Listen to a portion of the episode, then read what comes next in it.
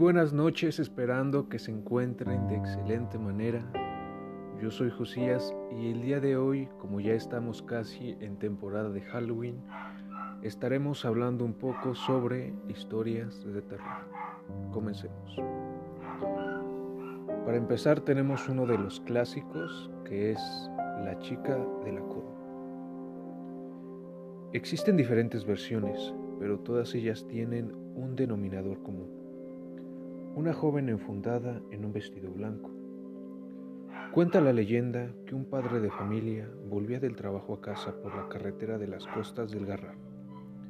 Era una noche lluviosa, el frío empañaba el parabrisas y el cansancio empujaba sus párpados hacia abajo. A medida que avanzaba por la carretera, las gotas golpeaban con más violencia los cristales de su coche, que perdía estabilidad en el serpenteante trazado del asfalto.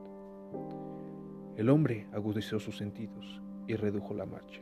En ese mismo instante, los faros del vehículo iluminaron la figura de una chica que, empapada por la lluvia, esperaba inmóvil a que algún conductor se apiadara de ella y la llevara a su destino.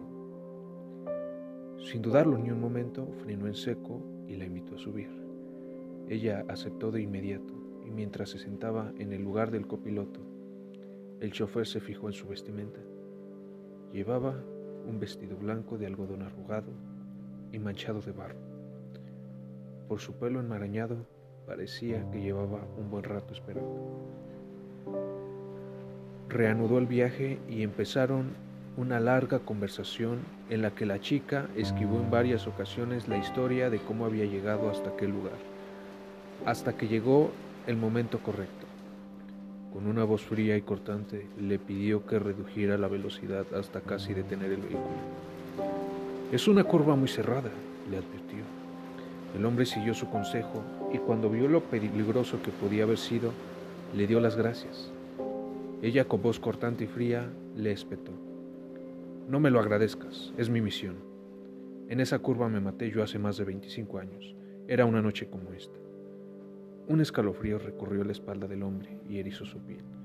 Cuando giró la vista hacia el copiloto, la joven ya no estaba. El asiento, sin embargo, seguía húmedo.